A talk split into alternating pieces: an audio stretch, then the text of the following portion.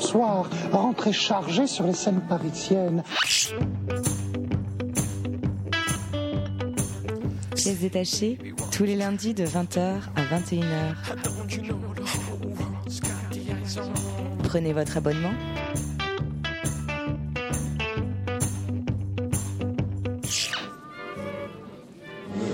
Que Jack est emballé.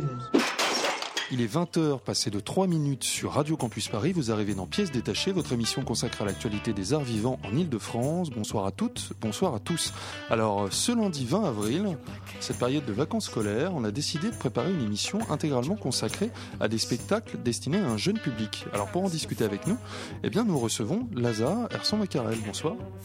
Alors Lazare Herson Macarel, vous mettez en scène Falstaff de Valère Novarina au théâtre Paris-Villette jusqu'au 25 avril et on en parle avec vous tout de suite. Dans la deuxième partie de l'émission consacrée à notre tour de table de l'actualité théâtrale, un programme intégralement jeune public composé de Stéréoscopia, une pièce pour deux danseuses conçue par Vincent Dupont qui était présentée à l'atelier de Paris Caroline Carlson, de Gulliver, un spectacle conçu et réalisé par Karim Belkacem d'après les voyages de Gulliver de Jonathan Swift, c'était présenté au théâtre Nanterre-Amandier, et Quack, un spectacle écrit et mis en scène par Angélique Friand et la compagnie Succursale 101 d'après un vilain petit canard Dans Christian Andersen.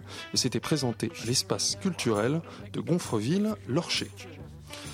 Alors c'est évidemment une position personnelle, mais je pense que toute personne qui aime le théâtre reste irrémédiablement marquée par sa première rencontre avec celui-ci.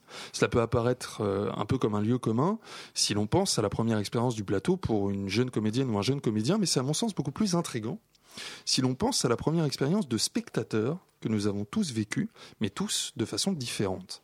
Si l'on a eu de la chance, cette première rencontre, cette rencontre que par définition on ne peut pas oublier, on l'a vécue très jeune, devant un spectacle jeune public. Le théâtre jeune public est à bien des égards un théâtre qui, pour moi, est très intrigant, de par son écriture d'abord, car l'auteur doit intégrer que son expérience et sa connaissance du monde ne sont pas les mêmes que celles de son public enfin ne sont pas les mêmes, pas exactement, plus précisément, ne sont plus les mêmes. Pour résumer les choses simplement, le créateur d'un spectacle jeune public doit se pencher sur son propre passé pour construire l'avenir, à savoir faire vivre une première expérience théâtrale enthousiasmante à celles et ceux qui seront les spectateurs de demain. Autant dire que c'est un défi qui est considérable.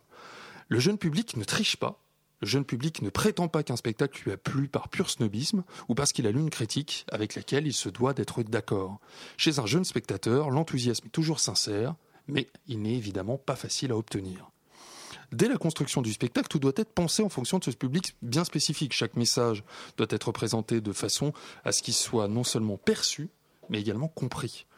Cette responsabilité va encore plus loin. Si le jeune spectateur n'a pas aimé un spectacle, s'il ne l'a pas compris ou s'il s'est ennuyé, il ne fera pas de différence entre ce spectacle spécifique et le théâtre dans son entier, et pourrait bien être par la suite entraîné à dire d'une façon définitive Moi, je n'aime pas le théâtre uniquement parce que sa première expérience a été désastreuse.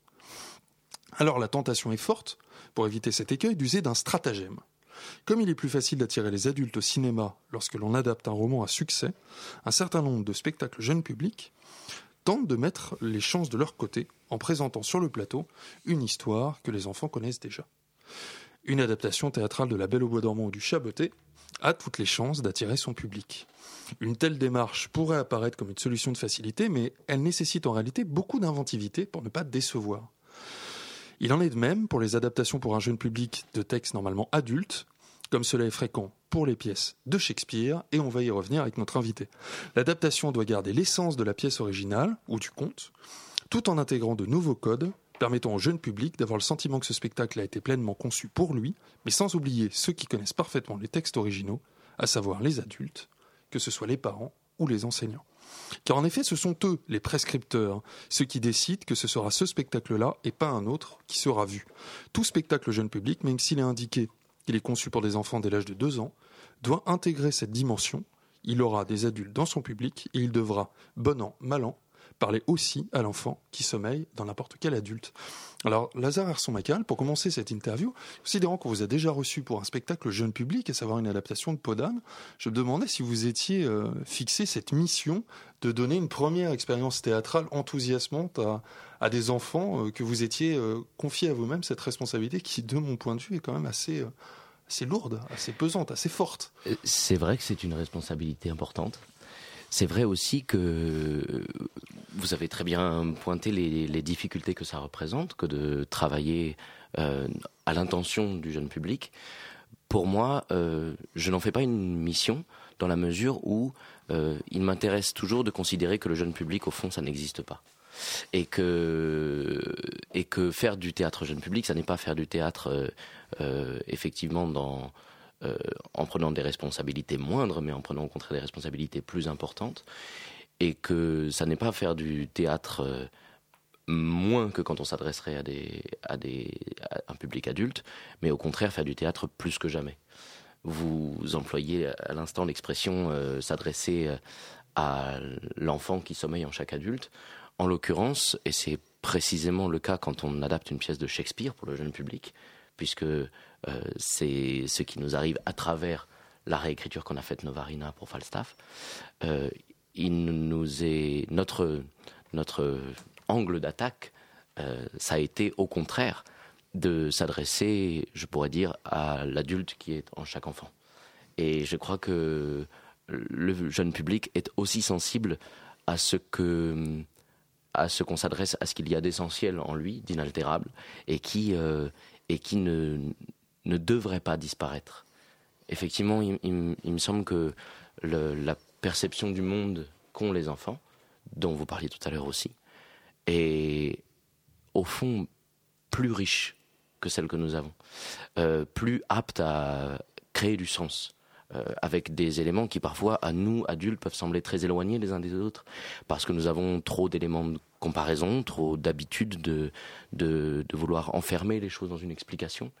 Et en l'occurrence, euh, grâce à cette euh, série que nous faisons en ce moment au Théâtre Paris-Villette de représentation de Falstaff, on, peut s'émerveiller vraiment tous les jours de cette compréhension plus profonde encore que la nôtre qui avons conçu le spectacle qu'ont les enfants de, de, ces grands enjeux qui sont, euh, qui sont chez Shakespeare et chez Novarina. Alors justement, vous parliez de Falstaff. Est-ce que vous pourriez nous dire, en résumer la pièce en quelques mots? Alors, euh, Falstaff. On connaît la figure emblématique, mais je pense que c'est important de, bien sûr, bien sûr. décrire.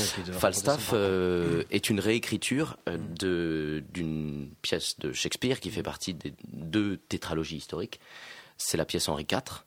Euh, il s'agit plus précisément en fait de l'histoire du fils d'Henri IV qui n'est pas encore Henri V.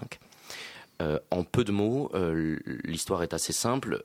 Bolingbroke a destitué Richard II, il est devenu Henri IV, il est maintenant donc roi d'Angleterre, mais il est contesté par ses anciens alliés, et il a un fils qui, au lieu de faire son apprentissage de roi, fait son désespoir parce qu'il passe son temps euh, à, à, l'amusement, au plaisir, avec en compagnie d'un personnage emblématique et célèbre qui s'appelle Falstaff et qui est une sorte de condensé de tous les vices de l'humanité. Chez Shakespeare, il est présenté comme une, sorte de, clown absolu euh, auquel ne manque aucun défaut. Euh, il est ivrogne, poltron, menteur. Et, hum, toute la pièce est le, récit du parcours initiatique de ce jeune prince qui va devoir abandonner ce Falstaff qu'il aime, qui est une sorte de figure de, son désir de, de gâcher absolument son temps, de, rester euh, en lien avec les énergies de l'enfance, justement, de, du plaisir, de l'amusement, de l'absence de responsabilité morale, de responsabilité euh, devant, devant l'existence. Et comment voilà, ce jeune prince va euh, euh, décider de d'embrasser l'héritage de, de, son père, de, de, de l'accepter, et comment il va accéder à la responsabilité, prendre la couronne et devenir, c'est ce que raconte la pièce suivante, Henri V, le roi le plus pondéré, le plus juste de l'histoire de la monarchie anglaise.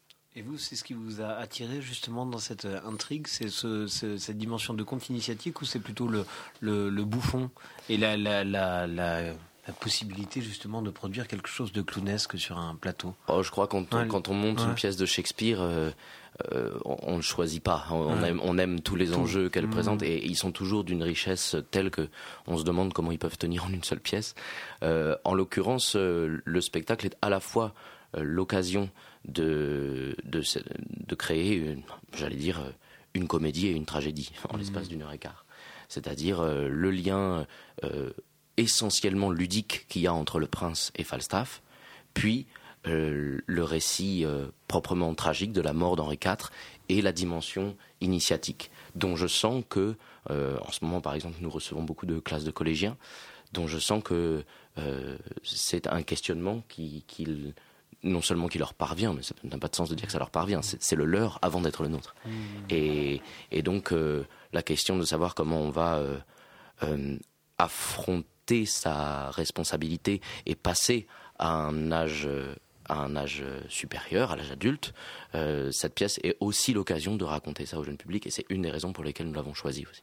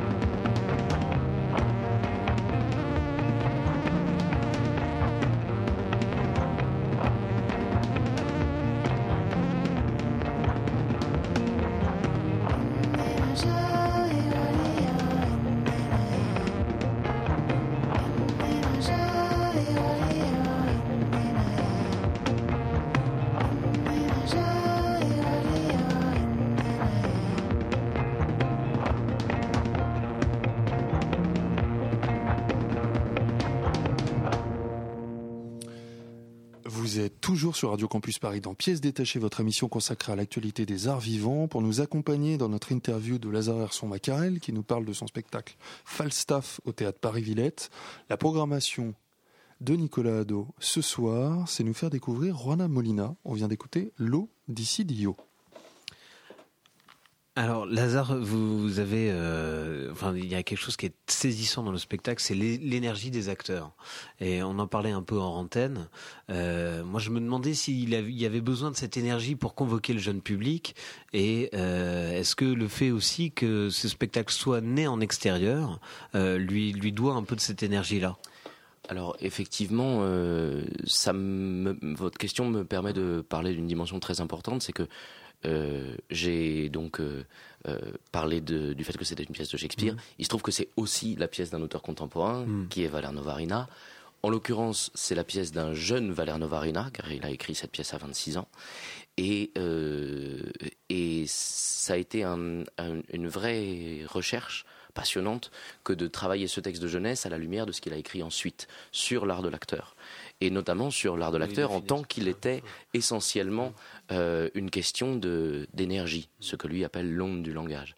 Et euh, se poser ces questions pour euh, donner le, résultat de notre travail au jeune public, c'était une sorte de une sorte de, de, défi idéal parce qu'effectivement, comme vous le disiez tout à l'heure, le jeune public ne triche pas et que si cette énergie est placée au bon endroit, si elle est en accord avec l'instant que traverse l'acteur, alors alors euh, le, message est clair sans qu'il y ait besoin d'aucune explication. Et on sent en même temps une, forme de, comment dire, je dirais pas de, frénésie, mais d'hyper dépense, comme pour attester aussi de la performance euh, auprès d'eux. C'est-à-dire, euh, il y, a, la séduction dans le spectacle, quasiment aussi, pas simplement d'assister à un spectacle, mais d'assister à un gros match en même temps. Hmm. Est-ce que c'est une énergie que, dont vous voulez obtenir la complicité, ça aussi, de se dire euh, voilà, il y a, y a, y a une, le, côté spectaculaire de comment ils font pour donner autant. J'aime assez l'idée mm. qu'il n'y ait rien d'autre de spectaculaire que l'acteur. Mm. J'aime assez l'idée que ce soit ça qui euh, soit objet de fascination plutôt qu'un un dispositif euh, reposant plus sur de la technique ou sur ce qui peut être le cas dans d'autres spectacles.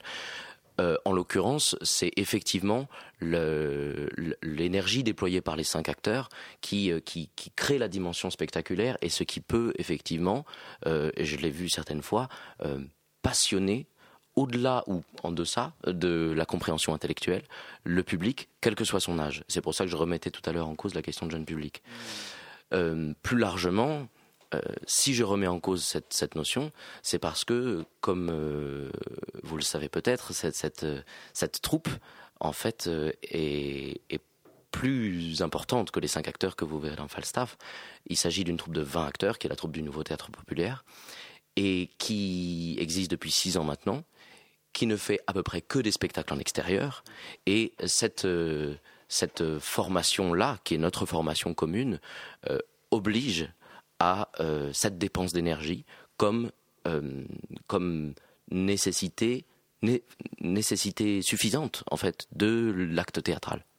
Qu'est-ce que ça fait de changer pardon, de territoire, euh, comme ça, de passer du plein air à un plateau? On essaye de conserver en intérieur ce qu'on a en extérieur, c'est-à-dire cette idée qu'on n'est pas là pour voilà, se reposer, comme je le disais, sur un, sur un, appareillage technique, mais sur euh, une énergie essentielle qui euh, abolit justement euh, et l'âge des acteurs et l'âge du public, et qui permet de, de partager, au-delà de l'histoire qu'on raconte, qui a son importance aussi, et dont il faut assurer la clarté, l'idée que l'énergie vitale est ce qui nous rassemble. Le fait d'être vivant objectivement, est un miracle. Et on essaye de, le raconter par ce déploiement d'énergie. vous disiez que, euh, euh, moins qu'un dispositif technique, la véritable énergie spectaculaire doit venir de l'acteur. Et euh, je me demandais justement si vous aviez la volonté dès le départ de créer cette complicité. Parce que la dimension ludique, on l'a aussi bien avec un dispositif technique qu'avec une énergie déployée sur le plateau.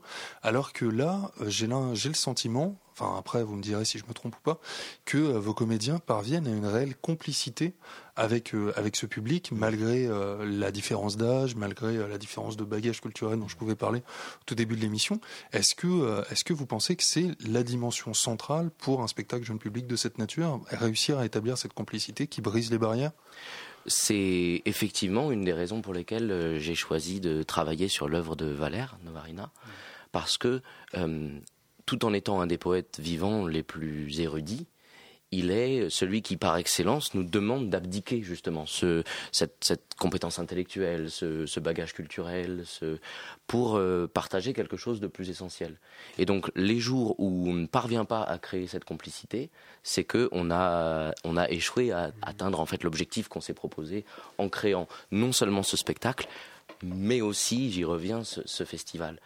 Euh, en ce sens, euh, Falstaff est une pièce détachée.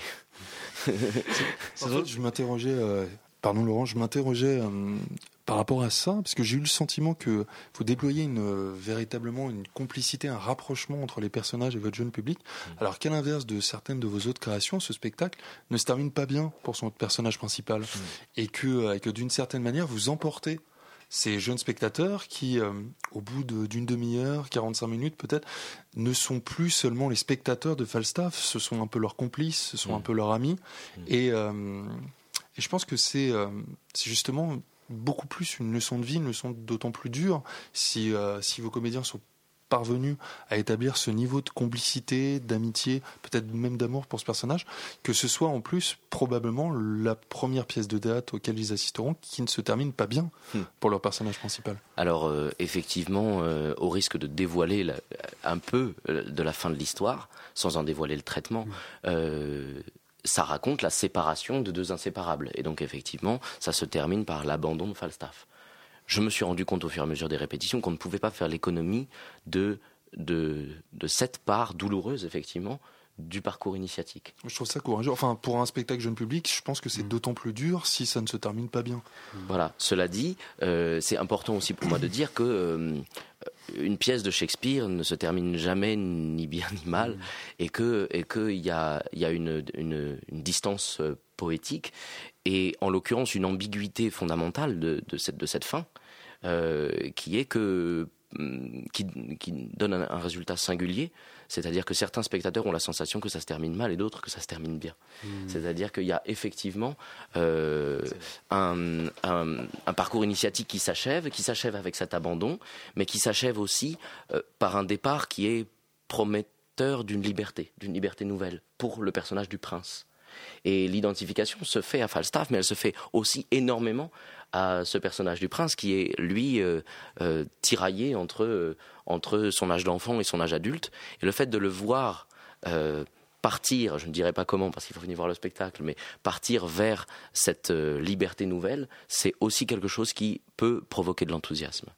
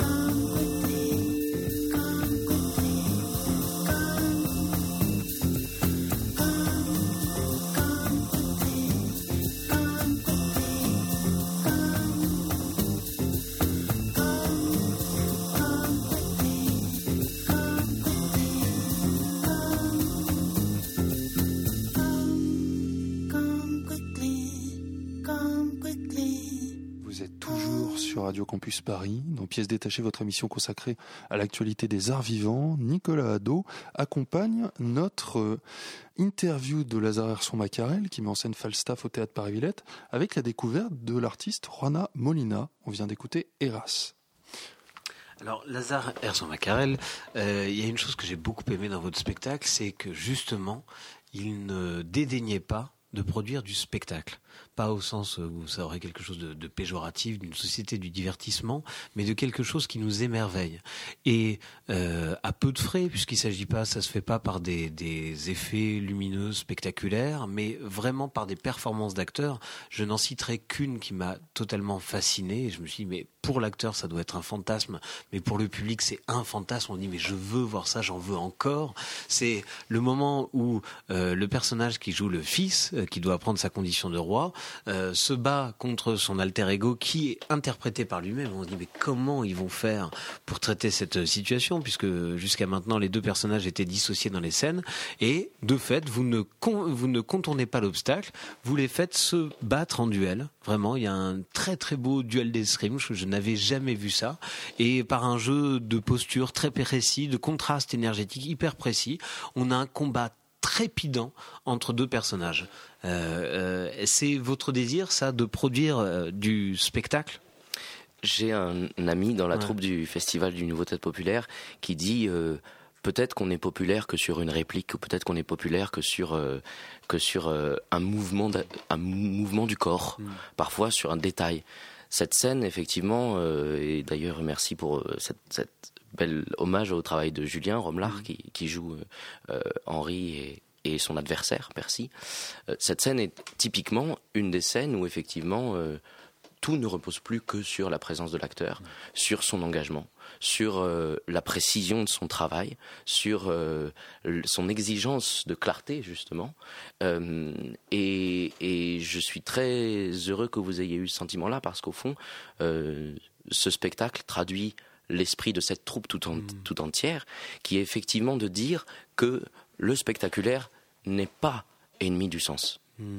Au contraire. Et c'est vrai qu'aujourd'hui, on peut rencontrer des gens qui, à force d'avoir des points de comparaison, à force de voir des spectacles, des spectacles et des spectacles, en finissent par avoir un certain mépris pour simplement euh, ce plaisir essentiel qu'on prend à voir un acteur s'engager sur le, sur le plateau, s'engager corps et âme. Et, et en l'occurrence, euh, en l'occurrence, je suis euh, moi aussi euh, heureux de présenter cette scène parce que elle fait partie des moments du spectacle dont je me dis, voilà, il n'y a pas d'âge pour apprécier cette chose-là parce qu'elle est faite à la fois de construction et d'engagement de l'acteur dans son travail. Mais d'autant que c'est typiquement le genre d'idée dont on peut se dire bon, c'est une bonne idée, mais si elle est mal exécutée, on devient très vite dédaigneux en se disant, bah non, fallait pas essayer. Euh, or là, vous arrivez à pousser le talent jusqu'à vraiment aller au bout de l'idée, donc la légitimer par sa réussite et par son par son engagement. Euh, et mais je, je, je, je, passe à une autre question qui est corrélée à celle-là, c'est de se dire, est-ce que le fait que tout à l'heure on parlait des entraves que ça pouvait représenter dans nos perceptions de parler du jeune public, de, il faut pas cloisonner les publics, etc. Mais est-ce que au moins pour l'artiste ça pas une fonction euh, désinhibitrice, c'est-à-dire de se dire, tiens, au moins justement toute la, pression euh, intellectuelle et critique qu'on attend d'un certain type de spectacle, tout l'horizon d'attente que peut-être on projette sur la, sur la critique, d'une certaine façon on s'en détache parce qu'on s'enracine sur un enjeu qui est celui de capter ce public, de prendre ce public. Et je me disais, plutôt que d'être voilà, un endroit de restriction, est-ce que c'est pas un endroit de libération pour ça? L'idée de se dire, on va travailler pour des jeunes.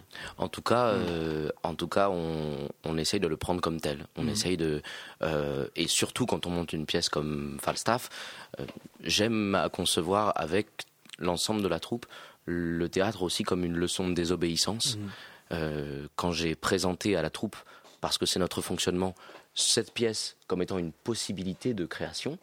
Euh, quand ils l'ont voté, je l'ai présenté effectivement comme une leçon de désobéissance, le théâtre comme lieu où il faut faire tout ce qu'il ne faut pas faire. Et, en ça, euh, c'est aussi effectivement euh, ce qui nous permet de capter ce jeune public, c'est-à-dire qu'ils sentent la dimension transgressive du personnage de Falstaff et, et, et de le voir euh, validé par le, par le travail de, de, la troupe euh, leur procure une grande, une grande joie et leur permet ensuite d'y réfléchir dans le, quand le, rapport avec euh, Henri se, se, précise et quand le lien finit par se dénouer. Pour le dire trivialement, Falstaff, c'est vraiment le bon copain euh, avec qui on aime bien boire des bières, euh, faire des blagues, se la raconter un peu. Mm. Mais et vous passez pas du tout à côté de ça. C'est Xavier qui disait ça. On a tous, enfin on a tous un pote de collège où non, non, non on adorait, on en voulait des blagues encore et encore, et à un moment, le, le, le, comment dire, le parcours de la vie fait que ben, on est obligé de s'en détacher. On, pourrait parler de Falstaff pendant des heures. Euh, c'est vrai que c'est une sorte de, c'est quelqu'un pour qui le temps n'existe pas. C'est, j'aime bien en parler comme une espèce de Peter Pan qui ferait 150 kilos. Euh, et en ça, euh, il est une une il est aussi une figure du théâtre par excellence, c'est-à-dire par euh, cette, joie qui, danse et qui, ne, croit pas en la mort, au fond. Mais ce qui est drôle, c'est alors que vous auriez pu faire un, Falstaff euh, entravé, gros, immobile, vous en faites tout le contraire. C'est-à-dire qu'il n'arrête pas de papillonner, il va à droite, à gauche, c'est un samouraï, il nous fait des combats de kung-fu, euh, mais éblouissant.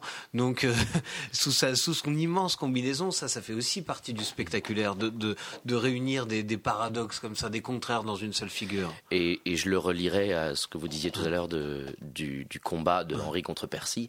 Euh, c'est un moment où la dimension spectaculaire permet de comprendre aussi euh, une chose essentielle au théâtre, qui est qu'on peut être quelqu'un et quelqu'un d'autre. Hmm. Et, que, et que souvent, et comme acteur, et comme être humain dans la vie, il faut se battre contre soi-même, euh, résoudre ses paradoxes, euh, se vaincre pour, pour accéder à un autre état de conscience qui est drôle, c'est que même, moi je trouve que cette vitalité-là euh, de, de, Falstaff, alors qu'on pourrait se dire, tiens, ça, presque ça relèverait d'un contresens, parce qu'il faudrait qu'il soit quasiment incapable de se déplacer, au contraire, elle raconte par sa mobilité toute l'immense puissance pulsionnelle qu'il y a à l'intérieur de lui, et qui permet de comprendre que oui, on peut être euh, ce sac de 150 kilos et être en même temps dévorant de vie, de vitalité, un, un besoin effréné de, de, de, de, voilà, de consommer le, le monde. Donc effectivement, là encore, on est dans à la fois dans le spectaculaire et dans le, dans le sens, il me semble, à travers cette intuition-là. Je l'espère. Mm. Et c'est vrai que bah, vous avez tout à fait raison de dire que c'est un, c'est un personnage qui nous, par son excès, qui nous parle de cette chose miraculeuse qui est l'appétit, en fait, de l'être humain. L'appétit et le désir.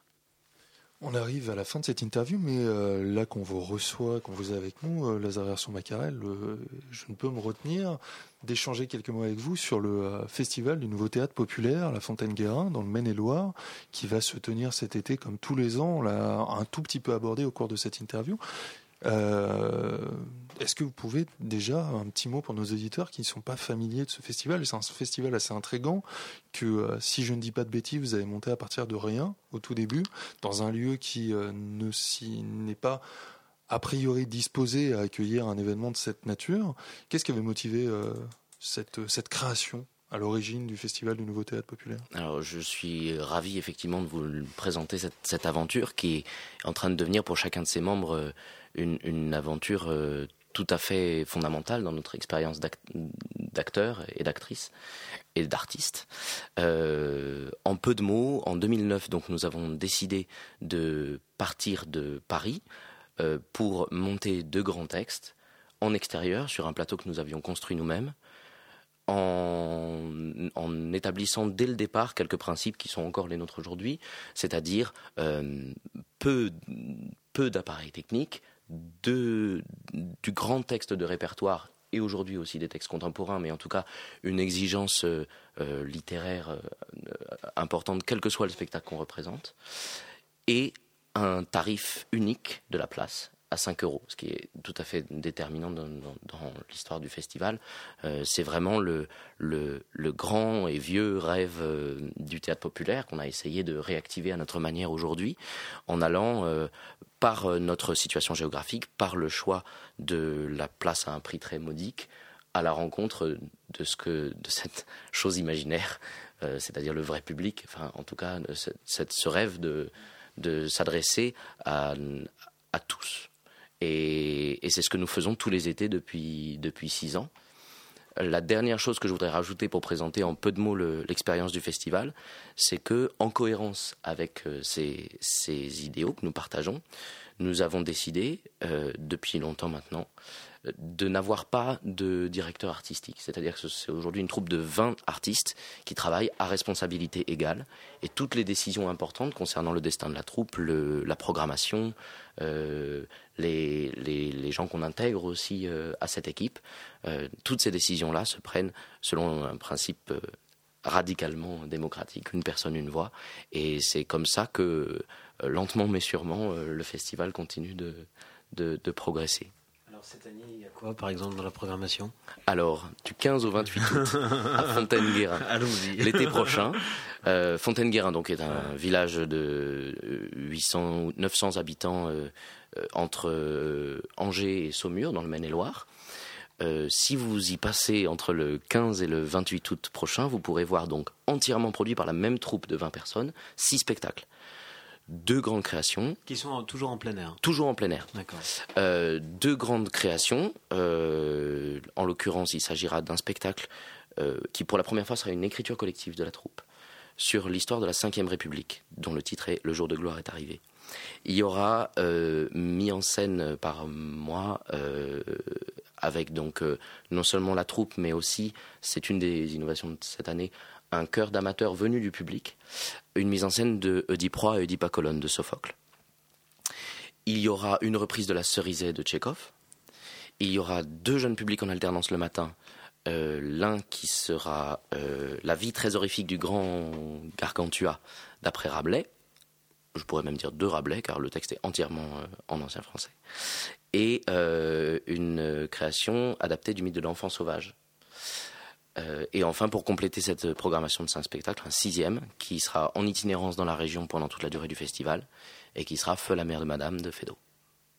Et alors, quand vous jouez devant ce public-là, est-ce que c'est une vraie différence entre le public parisien, par exemple, et, euh, voilà cette, cette situation-là Est-ce que qu'est-ce que vous venez chercher justement comme énergie ou donner exactement à, dans, ce festival? Euh, Je crois qu'on se trompe toujours quand on hmm. parle du public, parce que dans le public, en fait, il y a. Je, me doutais bien en posant la question. Il y a des, voilà, il y a le, but justement est de reprendre le contact avec chaque être humain. Hmm. Je pourrais dire presque séparément, de fonder une communauté hmm. de gens et non pas considérer le public comme euh, une masse qui serait essentiellement différente dans tel ou tel endroit.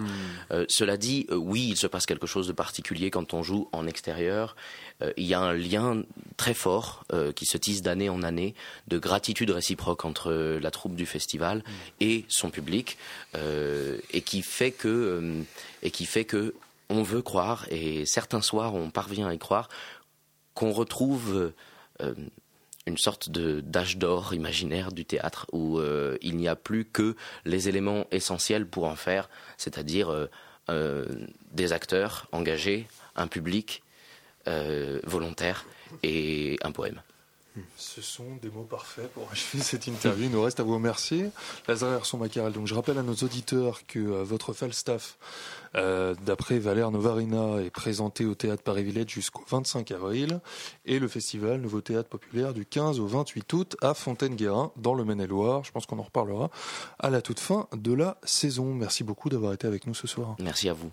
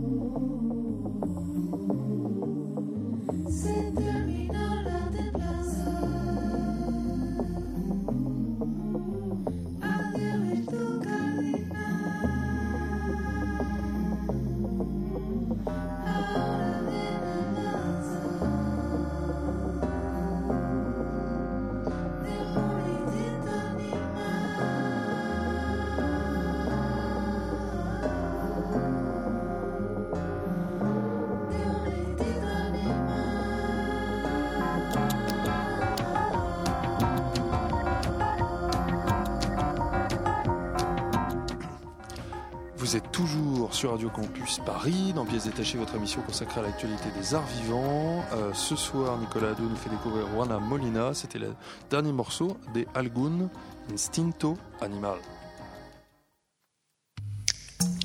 Il s'agit d'une, histoire, euh, c'est-à-dire qu'en fait, il s'agit plus d'un concept d'histoire. Ça y est, on arrive à notre tour de table de l'actualité théâtrale et pour ce faire, Magali et Thomas nous ont rejoints. Bonsoir à tous les deux. Bonsoir. Magali, c'est toi qui vas tout de suite prendre la parole pour nous parler de Gulliver, un spectacle conçu et réalisé par Karim Belkacem d'après les voyages de Gulliver de Jonathan Swift et c'était présenté au théâtre Nanterre Amandier. Oui, donc c'est en effet en partie inspiré, le titre l'indique, de l'histoire de Gulliver. Euh, tout de suite pour rentrer dans, le vif du sujet, euh, en gros, on est, c'est le soir pour l'histoire. Hein. Deux femmes préparent euh, une table de fête euh, pour le dîner et semblent attendre quelqu'un d'important. C'est le frère de l'une et le mari de l'autre, et c'est Lemuel Gulliver qui revient d'un voyage de neuf mois. Donc il va leur raconter euh, son périple dans le salon familial et le spectateur, comme au cinéma, en fait, aura l'occasion de voir les scènes du périple en vrai. C'est donc à la fois un texte improvisé par les acteurs sur le retour d'un homme qui semble être devenu un inconnu aux yeux de sa famille, car, car personne ne parvient à croire son récit, et une adaptation du roman de Swift. Donc Lemuel Gulliver a fait naufrage et se retrouve dans le royaume de Lilliput, gouverné par une impératrice, alors que dans le livre c'est un empereur. Bien sûr, la particularité de ce pays, c'est que les habitants mesurent environ 15 cm de hauteur, donc ce sont les Lilliputiens. Gulliver est tout d'abord enchaîné, puis est finalement adopté par les habitants car ils ont vu en lui, ils le nomment d'ailleurs homme montagne, ils ont vu un stratagème guerrier à utiliser contre leurs ennemis. Et en fait, pour nous faire circuler entre le moment réaliste du dîner et le voyage du Gulliver, le metteur en scène a inventé un dispositif bien particulier. Donc on est directement immergé dans le cœur du spectacle parce que le metteur en scène nomme une pièce de chambre. Le public s'installe autour d'une grande boîte, un cube en bois, sur des bancs en hauteur. On met un casque sur nos oreilles et nous sommes assis chacun devant une fenêtre. Donc en fait, notre espace de vision est délimité par la fenêtre, qui est une vitre sans teint. Donc on ne voit pas les autres spectateurs en train de regarder le spectacle. Et chose encore plus curieuse, les comédiens ne voient pas les spectateurs. Donc nous observons sans être vus, comme si nous surprenions une conversation ou un moment de vie en cachette. Et ce qui est intéressant, c'est que l'équipe a voulu jouer aussi sur les effets sonores. Donc, euh, quand il parle au début, on n'entend pas les comédiens parler. Puis là, Gulliver enlève ses bouchons d'oreille, donc on entend parfaitement. Donc, nous devenons l'oreille euh, du comédien Gulliver. Donc, c'est un procédé assez ingénieux qui permet de justement de jouer avec le spectateur. Mais c'est dommage, je trouve, du coup, de ne pas avoir assez approfondi cette idée euh, par la suite. Et la transition d'un monde à l'autre, d'un espace-temps à l'autre, se fait dans un tremblement et aussi dans le noir. Et ça, je voulais le dire parce que c'est assez étrange et perturbant. C'est que lorsqu'il y a noir, nous voyons notre reflet dans la vitre en attendant que les décors changent. Donc en fait, nous devenons partie prenante du spectacle en tant que spectateurs. Et on se regarde du coup nous-mêmes, ce qui déplace les rapports de perception habituels au théâtre. Donc je suis l'observateur et de l'autre côté du miroir, c'est le théâtre et l'imaginaire. Et à nous de nous laisser emporter ou pas par l'histoire, de croire ou non au récit de Gulliver. Car lorsque la lumière s'allume, le plafond du salon familial est devenu le sol sur lequel une cinquantaine de petites figurines évoluent qui représentent donc les Lilliputiens. Et le récit de Gulliver se met en image. Gulliver aura un percepteur qui lui enseignera la culture du royaume, la langue, ici c'est l'arabe, puis euh, s'en suivra toutes les péripéties du héros. Donc on va naviguer sans cesse entre le récit familial et le séjour à Lilliput, procédé qui s'avérera peut-être un peu trop répétitif. Et c'est vrai que pour moi l'utilisation des petites figurines ne m'ont pas vraiment convaincu et ont peut-être au contraire bloqué mon imagination. Mais vraiment c'est évident pour moi que ce spectacle il est, euh, il pose vraiment plein de questions ultra intéressant sur le théâtre. Donc le théâtre, ça veut dire quand même le lieu d'où l'on voit, avec un dispositif qui interroge à la fois notre regard et notre imaginaire. Je pense que c'est vraiment une expérience à, vivre. Je sais pas ce que tu en as pensé. Ah je suis absolument d'accord. Moi, j'ai adoré ce dispositif. Vraiment, j'ai adoré. Avec Gulliver, on est vraiment dans le théâtre de, de l'immersion. Et euh, justement, ce dispositif vraiment original permet euh, l'immersion et questionne également euh, la position du spectateur. Celui-ci adopte ici euh, la position du voyeur, puisqu'on pénètre dans l'intimité de la famille Gulliver sans que celle-ci nous voie, comme tu le disais.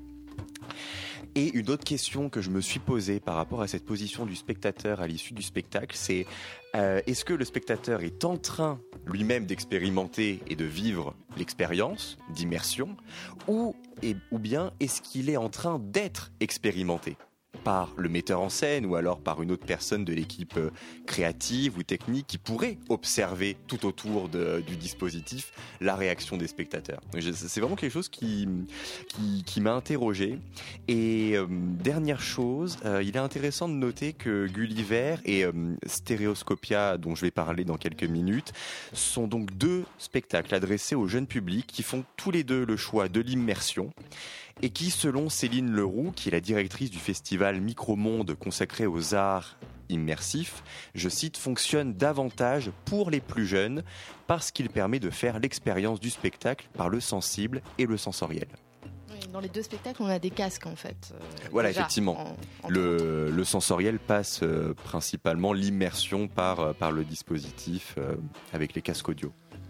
Donc c'est euh, Gulliver, un spectacle conçu et réalisé par Karim Belkacem qui était présenté à Nanterre à Mondier. Thomas, tu reprends la parole immédiatement en réalité pour nous parler de Stéréoscopia, euh, ce, euh, ce spectacle conçu par Vincent Dupont et qui était présenté à l'atelier de Paris Caroline Carlson.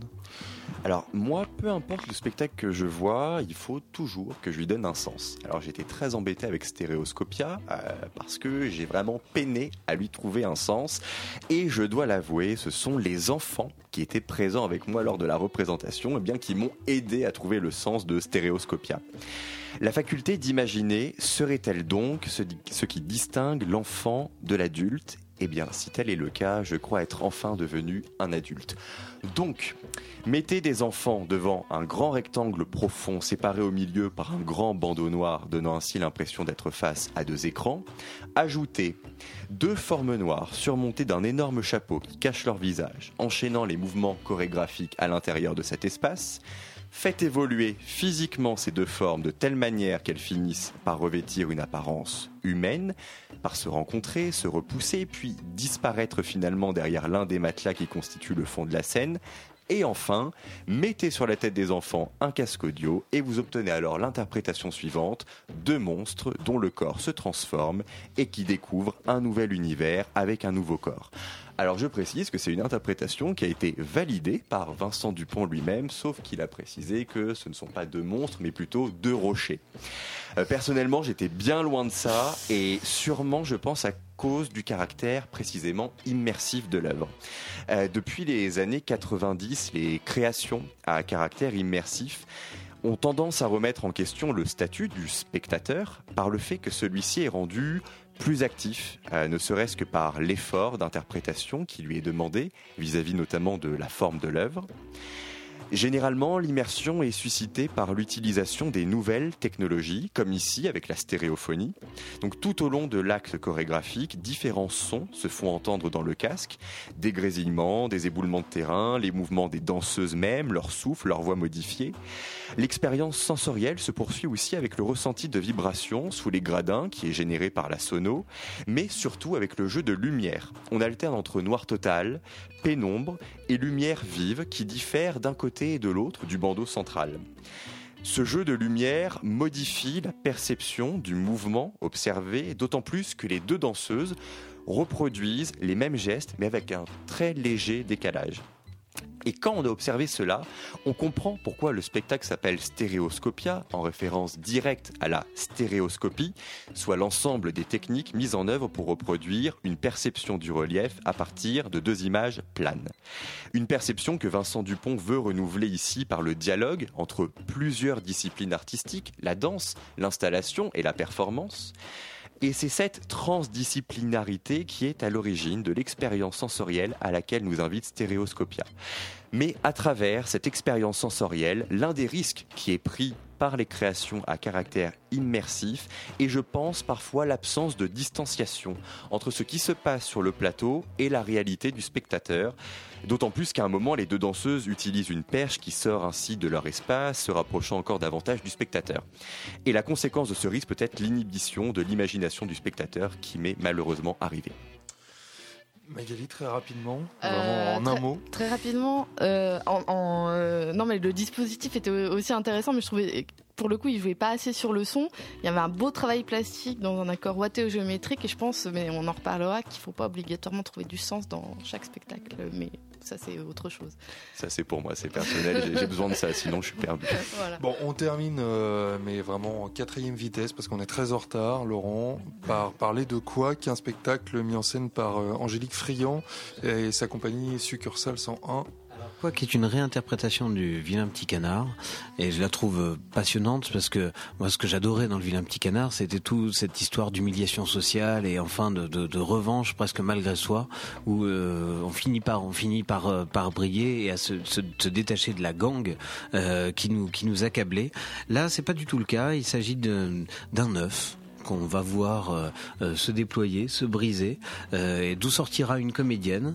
On va douter longtemps de savoir s'il y a une comédienne ou deux comédiennes sur le plateau, puisque derrière, au lointain, il y a un écran d'ombre et une silhouette qui ressemble à s'y méprendre à la comédienne qui est au premier plan, et on va comprendre finalement qu'il s'agit d'une jumelle de chair qui qui anime qui anime les, ombres, et on va, hum, pardon, j'essaie de, faire synthétique, on, va rencontrer tous les états d'âme de ce vilain petit canard qui cette fois n'est plus en famille, il est juste tout seul. Et c'est un spectacle charmant où ce canard va s'essayer à des identités. Alors il va essayer d'être un aigle, d'être un pélican, d'être tout un tas d'animaux euh, sans jamais se trouver. Et à un moment, par une espèce de doux miracle de la nature et de la biologie, d'une chose qui, qui doit s'engendrer, qui advient, il se rend compte qu'il est un signe. Euh, et j'ai trouvé que cette neutralisation de la question sociale était très belle plastiquement. Le, boulot est absolument euh, irréprochable. Euh, j'ai trouvé ce qui était, ce qui est très très fort dans cette compagnie, dans ce travail, c'est que ce qui est le plus facile à faire au théâtre, à savoir parler, ils ne le font pas. Ce qui est le plus dur à savoir exprimer le passage du temps, les modifications biologiques des saisons, c'est ça qu'on a en spectacle et tout ça à travers le silence. J'ai trouvé ça très beau, donc je vous encourage à suivre ce spectacle. Donc c'est Quack, un spectacle d'Angélique Friand et sa compagnie Succursale 101 qui était présenté à l'espace culturel de Confreville-Lorcher. On est très en retard, nos camarades de Yumi sont déjà dans le studio. On est très en retard. Qu'est-ce qui va se passer dans Yumi ce soir? Et ben ce soir on va passer des trucs euh, un peu bizarres de par le monde et de l'indie pop bien vénère. Ah, un programme très Yumi. Alors nous, ce soir, on a reçu Lazare Herson Macarel, qui nous a d'ailleurs fait l'amitié de rester avec nous. Il met en scène Falstaff de Valère Novarina. Vous pouvez le découvrir au théâtre Paris-Villette jusqu'au 25 avril. C'était une spectacle spécial. euh, C'était une émission, pardon, spéciale spectacle destiné à un jeune public. On a parlé de Gulliver, un spectacle de Karim Belkacem qui était présenté à Nanterre à Montier, de Stéréoscopie, un spectacle de Vincent Dupont qui était présenté à l'atelier de Paris, Caroline Carlson, et on terminait à l'instant avec Quack, un spectacle d'Angélique Friand et la compagnie Succursale 101 qui était présenté à l'espace culturel de Contreville-Lorcher. On était très content d'être réalisé ce soir par Nicolas Hadot.